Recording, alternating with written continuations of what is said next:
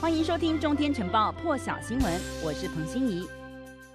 先来看最新画面，是塔利班占领阿富汗首都喀布尔之后，召开国际记者会，同时接受国际媒体的提问，内容涵盖许多议题，包括塔利班执政后的过渡进程，以及女权发展，还有国内亲美人士是不是遭受报复，以及媒体关系，还有国际关系。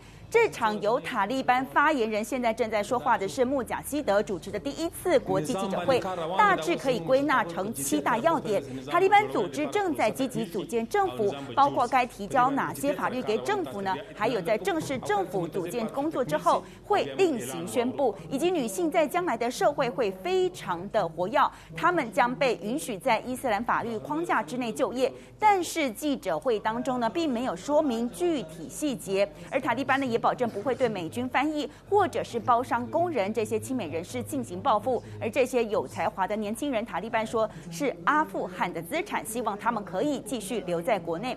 塔利班也承诺尊重媒体，保证私人媒体可以继续保持自由和独立，和媒体人的这个人身安全，只要是不违反伊斯兰的文化以及法律框架，都有媒体自由。但是塔利班说，媒体也不应该因为有自由的关系对塔利班不利。塔利班强调，阿富汗的土地是不会用来对付任何人。那么，塔利班原本计划在喀布尔城门口呢就停止推进，来帮助这个完成过渡的进程。但是因为当下的情势，被迫进入城内，说是要确保阿富汗的居民安全。接下来我们来听听看现场最新说法。زودتر ادعا دولتی بیشتر فعال خواهد شد. تمام کارمندا خواهد آمد آمدن. به شمول اوناست انشالله بخشای مختلفی که برشان تعیین است یا قوانین اسلام و شریعت اجازه میده در اوجا فعال خواهد بودن. ما شما شاهد هستیم در بخش تبابت در بخش تعلیم و تربیه در بخش پلیس در بخش سالندوالی در بخش مختلف جامعه. خانم‌ها نیاز است ضرورت جامعه است. برشان تنظیم خواهد باید یادآور شوم که ما خو امر عفو قرار میدیم این را به نفع صلح و ثبات در افغانستان میدانیم تمام جهت های مقابل همراه ما در مقابل بودن از الف تا یا همه عفو هستند阿富汗沦陷，大家也都在看国际组织北大西洋公约组织要怎么做，而北约呢，常年在阿富汗执行军事行动。 成员国大使已经紧急召开了会议，商讨阿富汗的现在目前最新的情势。那么秘书长史托滕伯格呢也举行了记者会说，为了协助盟国从阿富汗撤离人员，现在正在全力维持喀布尔国际机场的运作。北约现在最重要的就是确保盟国人员还有曾经帮助西方国家的阿富汗人可以安全的撤离。北约的工作人员目前在协调的包括了空中管制以及燃油还有通讯，而塔利班呢也必须尊重所有希望离开的人他们的安全问题，而且所有不管是阿富汗的男性或者是女性，甚至是儿童，都应该有所谓的安全以及尊严。目前也呼吁。塔利班呢，要让阿富汗的权力必须是和平移转一个必须有包容性的政府。那么呢，还呼吁说，阿富汗的领导人不站出来对抗塔利班，导致阿富汗沦陷的悲剧。但是史托滕伯格也承认，北约过去二十年在阿富汗投入那么多的投资，现在的崩溃却是这么迅速突然，需要再次汲取教训。我们来听听看北约秘书长的最新说法。But what we have seen in the last few weeks was a military and political collapse at a speed which had not been anticipated.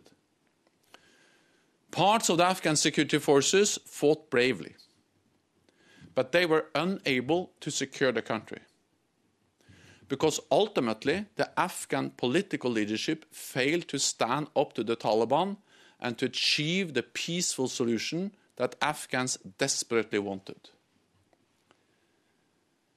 This failure of Afghan leadership led to the tragedy we are witnessing today.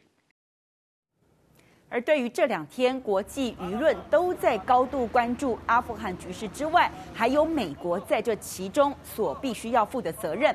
大陆外交部发言人华春莹表示，美国对外政策是不是已经失败？还有美国的盟友是不是认为美国靠不住了？美国和有关单位呢，有关国家都会自己去思考。只是华春莹质疑美国真的给阿富汗带去了和平了吗？我们来听听看华春莹在晚间的最新说法。美国以反恐名义发动阿富汗战争，但是美国赢了吗？我们看到二十年来，在阿富汗的恐怖组织从个位数增长到了二十多个。美国给阿富汗人民带去了和平吗？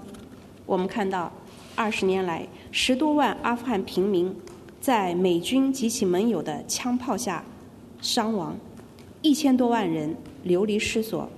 阿富汗战争平均每天造成六千万美元的损失，严重的拖累了阿富汗的经济社会发展，而美军也付出了两千四百多名军人死亡和超过两万亿美元的代价。我注意到拜登总统讲，美国在阿富汗的目标不是重建，这倒也是句实话，因为无论是在伊拉克、叙利亚还是阿富汗。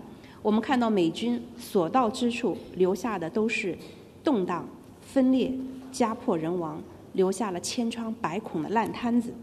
美国的力量和作用是破坏，不是建设。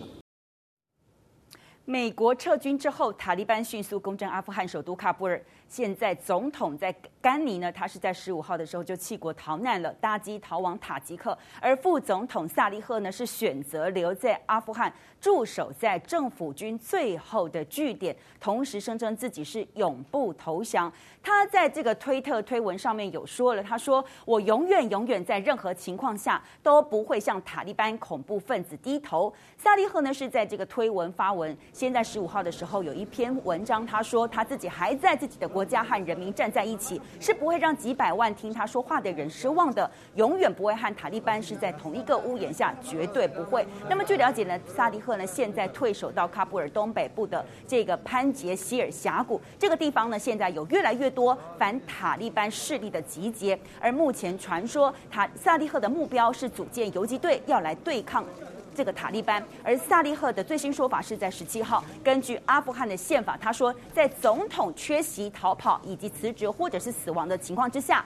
第一副总统将成为看守政府的总统，因此他现在在阿富汗是合法的看守总统。目前和各方领导人接触，希望可以获得进一步的支持和共识。以上就全球现场为您掌握最新状况，更多精彩国际大事，请上中天 YT 收看完整版，也别忘了订阅、按赞、加分享哦。